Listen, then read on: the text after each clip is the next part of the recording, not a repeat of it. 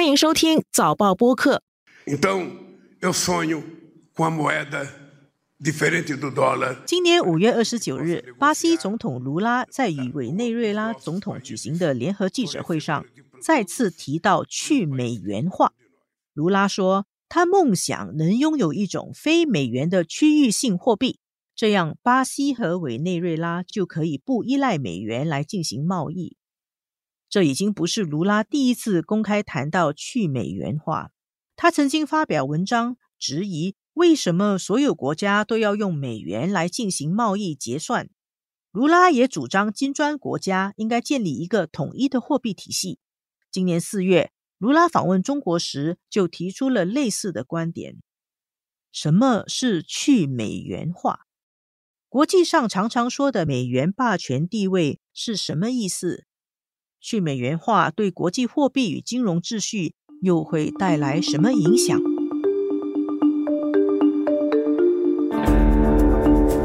纵观天下，监测中国心跳。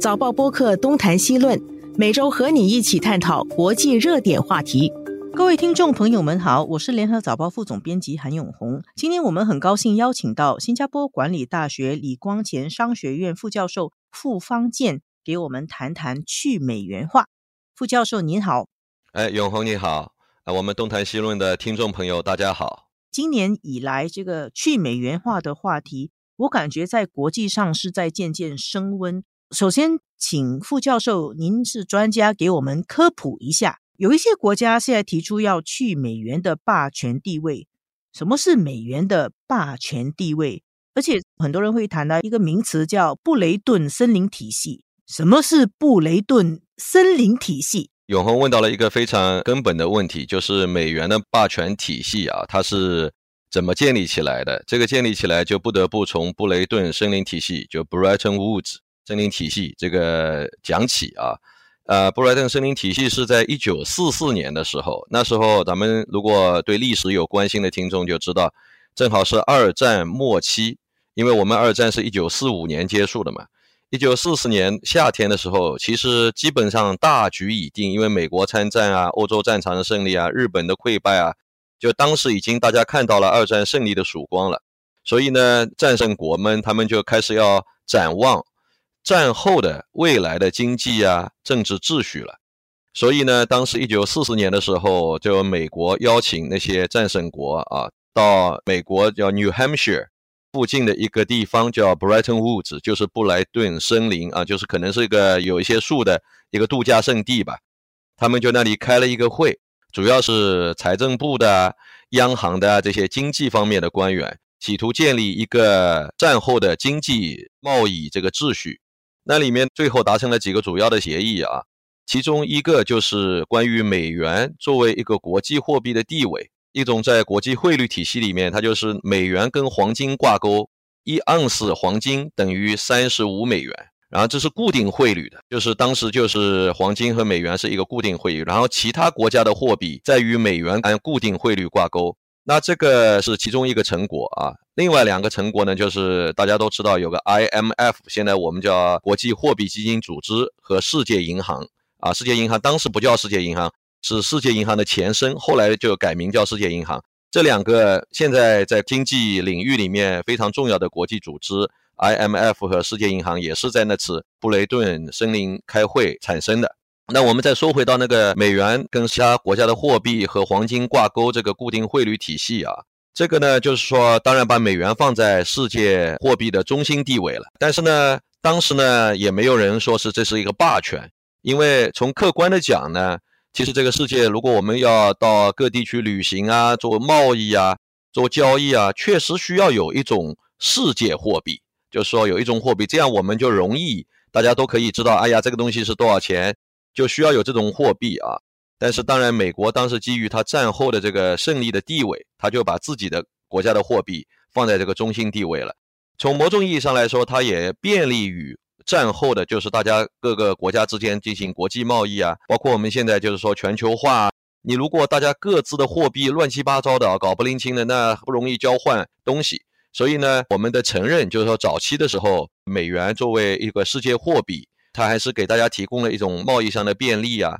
就是说是全球化的过程中带来了很多方便的。那咱们现在就知道，美元已经不是跟黄金那么挂钩了。这个就得说到，在六十年代，美国深陷越战泥沼，因为越南战争啊，美国就是跟苏联争霸，它这个消耗太大了，所以呢，它不断的发行货币，导致它的美元就已经不能跟黄金原来这样一个汇率的挂钩了。所以当时有那个法国的总统戴高乐将军开的军舰，要求这个美元去把那个黄金换回来啊，把黄金拉回到法国啊，等等等等，那其他国家也纷纷效仿。然后呢，尼克松政府就宣布放弃了原来布雷顿森林体系建立起来的那个美元和黄金挂钩的这个国际货币贸易体系。当然了，这个一放开以后，用美元计价的黄金价格就飞涨啊。美元也就完全跟黄金脱钩了，所以现在今天我们的是完全浮动的汇率体系，这个就是所谓的布莱顿森林体系。那么现在为什么我们这一两年一直在讨论去美元化呢？他的意思是要把美元的这个中心地位取消吗？国际上为什么会有这个动力啊？要去取消这个美元的这个中心地位？因为我看到 IMF 的总裁。格奥尔基他五月一日，他也表示，美元的确正在逐渐被各国抛弃。因为美元跟黄金分开之后啊，美国每次碰到经济危机啊，碰到困难的时候，美国因为它的美元的中心地位，它可以不停的印美元来解决它的经济问题。我们最近的拿 COVID 做例子，就是当 COVID 的时候，大家不能出去工作，可是我们还是要吃，还是要生活，所以那怎么办呢？那政府就可以通过印钱。给老百姓发钱，然后拿这个钱再到国际市场上去买啊，比如说中国当时 COVID 控制住了以后，它可以不停的生产，美国人还是可以通过印钱来从中国啊其他国际市场上买到东西，来支持他们国内的生活。所以这个是美元作为一个国际货币啊，美国可以得天独厚的一个条件。想要去美元化，就是因为不想承受美元的波动啦，不想被美元制约。但是有一个问题是，跟现在的那个国际战略形势是不是也有关系呢？因为我们看到，在俄乌战争以后，美国制裁把俄罗斯的美元资产冻结了，这个是不是也造成有一些国家就觉得我用美元不是很靠谱？如果有一天我在外交上、在政治上采取的一些行为，让美国决定要制裁我，那我的美元资产就完全被冻结，化为水了。我说的非常对啊，这是重要的两个原因。一个就是，就像你说的，俄乌战争开始以后，美国出人意料的把俄罗斯给踢出了这个 SWIFT system，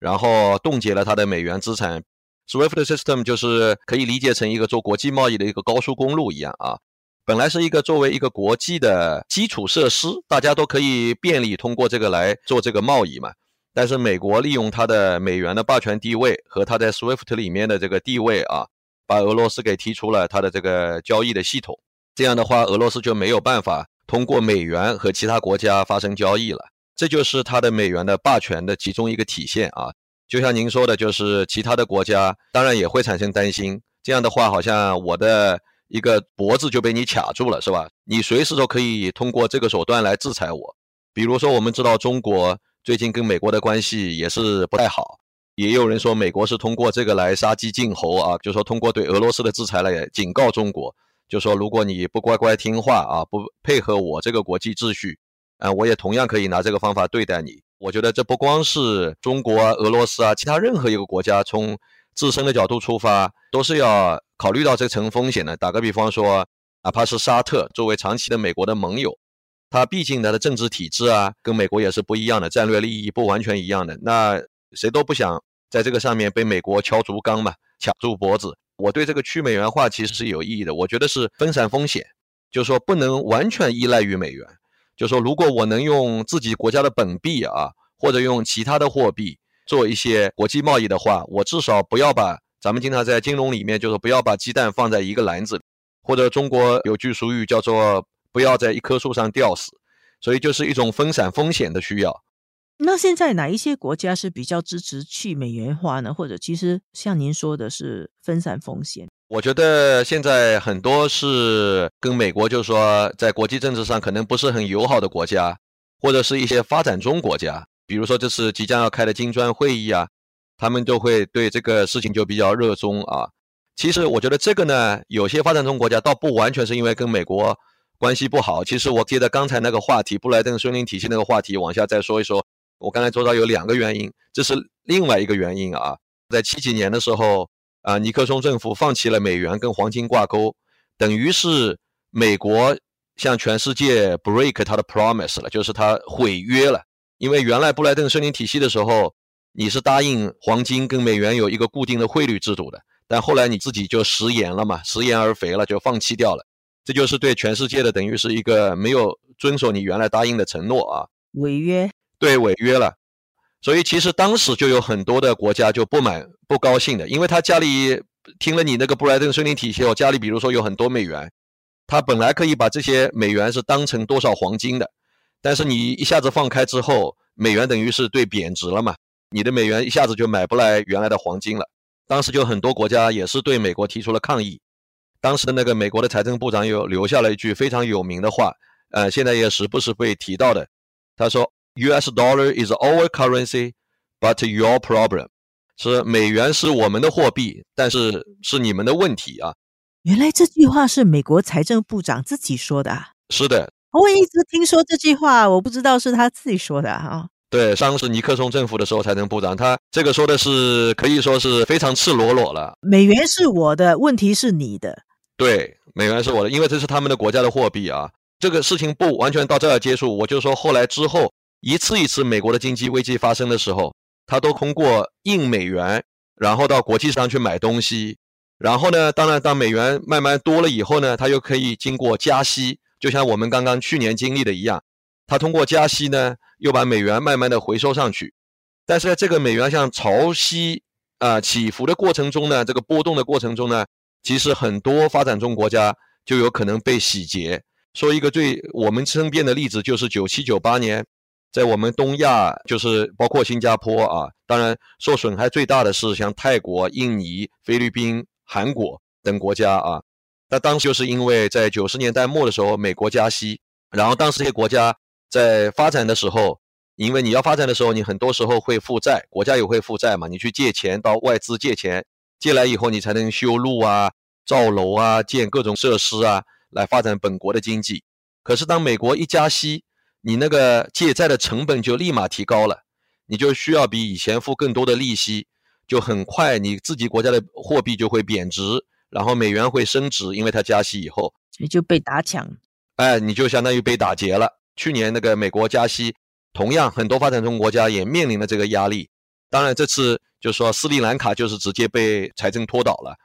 但是其他国家呢，可以说也碰到了困难，但是呢就没有被拖倒。其中一个原因就是因为中国当时出手开始本币互换啊什么，那所以对那些发展中国家来讲呢，就说我去美元化呢。也不是说我不喜欢美元，而是说如果有一个其他的货币，我就多一个选择。在我碰到困难的时候，我不会只会被美元拖累啊，所以他就是有这样一个考虑。老师，您说这个就很清楚。其实有一些国家去美元化，有的人会把这个看成一种国际上的站队的行为，但它实际上不是，它背后还是一种经济的考虑，还有出于分散本国风险的需要，多一个选择。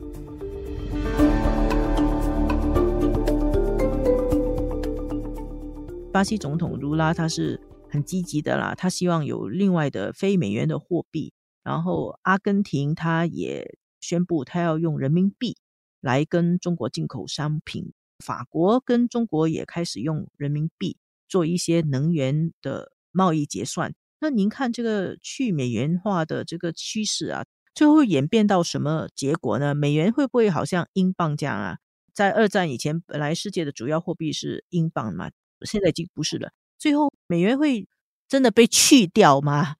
这个我是不担心。现在即使中国崛起了，但是呢，就是美国还是在 GDP 啊各方面啊，跟国际贸易上啊，它还是一个举足轻重的力量。它的国家的经济并没有像英国，比如说二战以后的迅速的衰退了。现在英国在世界的 GDP 这含量就非常低，所以那就不能支撑它的货币。美国我觉得还没有。到那个程度啊，所以我是不相信美元能真的被去掉，只能说啊，美元不可能像它之前这样作为其他所有货币的一个中枢纽带，可能这样的地位会受到一些挑战。然后呢，我们讲到就是说货币的话，它主要有两个功能，一个是用来贸易，就是我要买电视机啊，那个人他要卖出谷物，电视机和谷物之间很难定价嘛，所以我们都需要有一个中间的媒介啊，媒介就是美元来进行这个国际贸易方便的需要。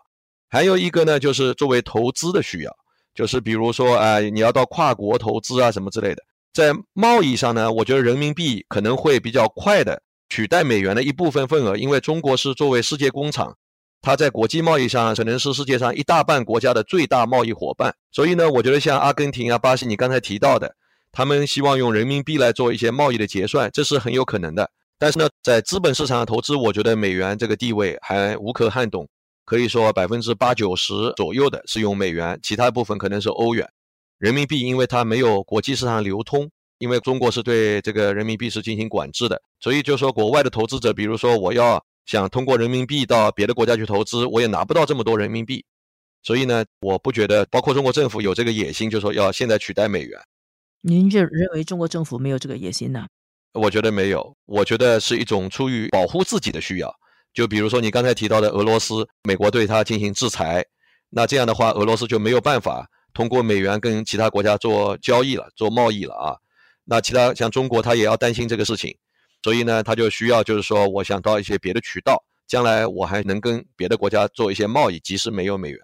美元的那个中心地位或者美元的霸主地位还是在那边，只是它这个霸主所占的份额，它的这个力量相对过去来说有一点减少，大概是这样的意思吧。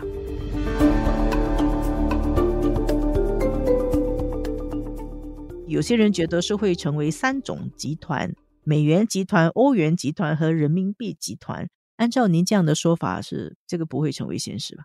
我觉得不会，至少在可以看到的短期内不会。欧元的地位这几年发展下来以后，我看也有削弱，因为最近俄乌战争，我觉得欧洲是一个最明显的输家啊，它的资本外流啊，可能很多一部分还跑到美国去了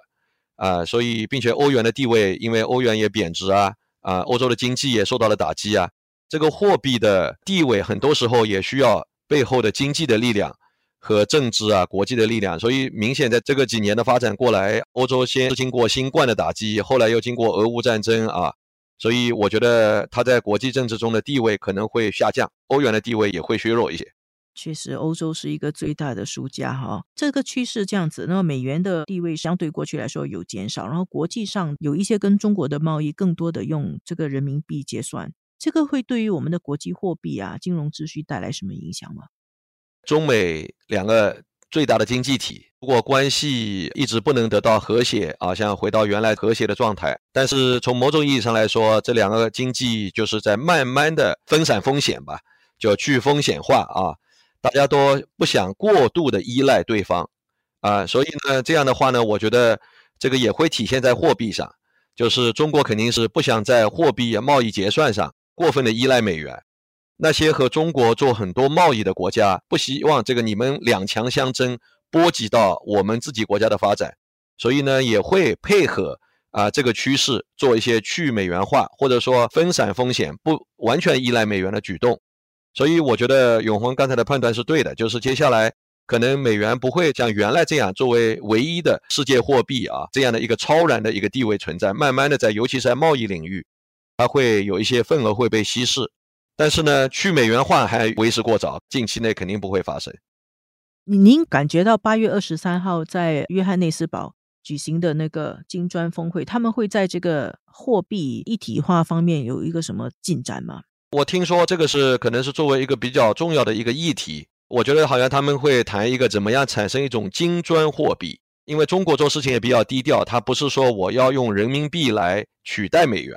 他是说我们能不能产生一种新的货币，这些发展中国家之间做贸易的时候可以用来结算，不是像以前这样大家都依赖美元，所以这个我们还有待观察，我不觉得它会很快的成一个产品出来，但是肯定会有一些讨论。咱们怎么样产生一个新的一个交易体系？因为这个不光涉及到美元，还有刚才提到的那个 SWIFT system。因为 SWIFT 那个 system 本来是银行之间交易的工具嘛，infrastructure 啊，它本来都用美元、欧元作为计价的。那现在就是说，如果我们能不能产生这样一个基础设施，用一个金砖货币啊，或者一种新的一种形式，大家各自的本币来计价。这样的话呢，其实也是相当于对国际社会提供了另外一种 infrastructure。总部 work 的时候，还有另外一个选择。我觉得很多国家现在都在考虑这个问题。其实您是行家，不偏不倚啊，给我们解释了这个课题。谢谢傅教授今天上我们的节目。谢谢永红。